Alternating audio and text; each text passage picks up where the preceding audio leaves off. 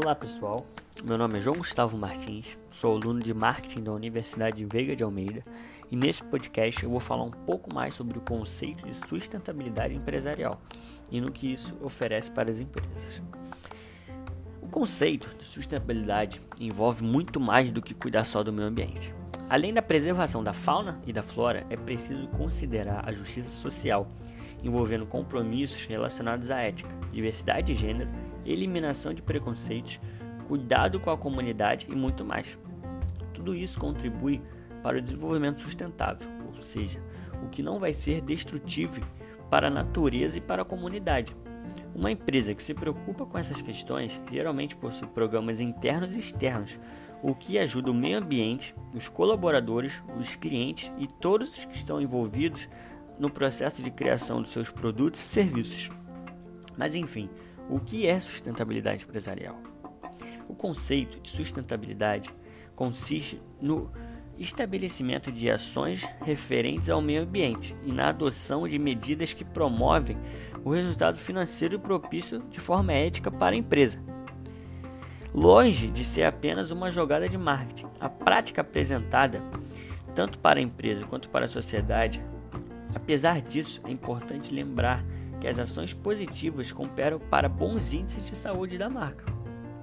Empresas que têm como meio de crescimento o principal produto devem ter apenas uma preocupação extra com os recursos que obtêm a título de matéria-prima.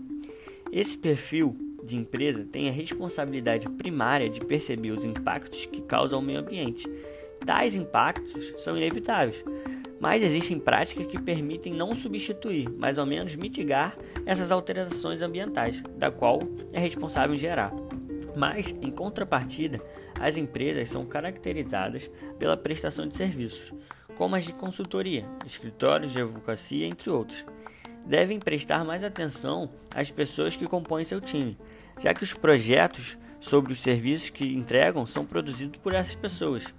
Nesse sentido, implementar políticas que estimulam a diversidade e a convivência das pessoas dentro das suas organizações, observando e incorporando as tendências de comportamento que a sociedade passa a adotar.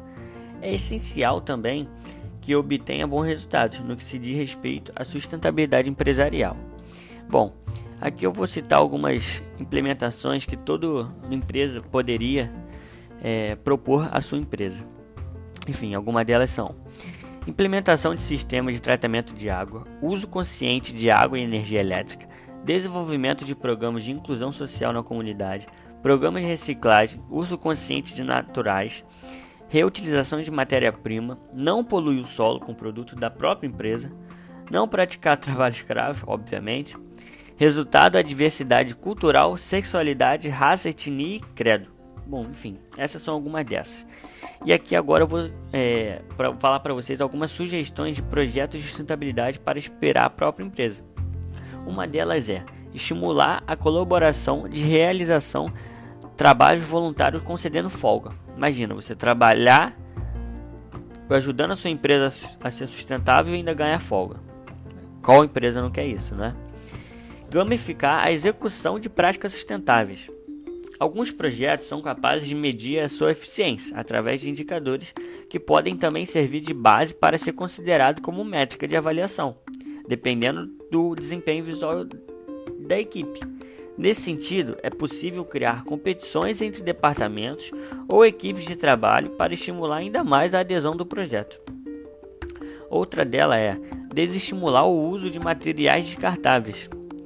Qualquer empresa de qualquer setor que tenha uma política que desestimula o uso de materiais descartáveis pode ter um impacto significativo para o meio ambiente, assim como para o orçamento da empresa.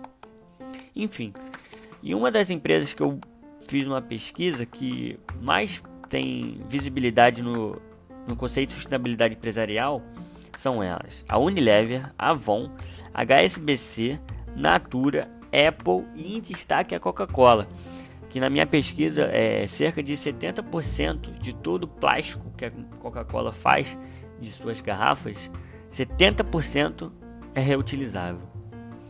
Enfim, esse foi meu podcast. Eu espero que tenham gostado. Abraços.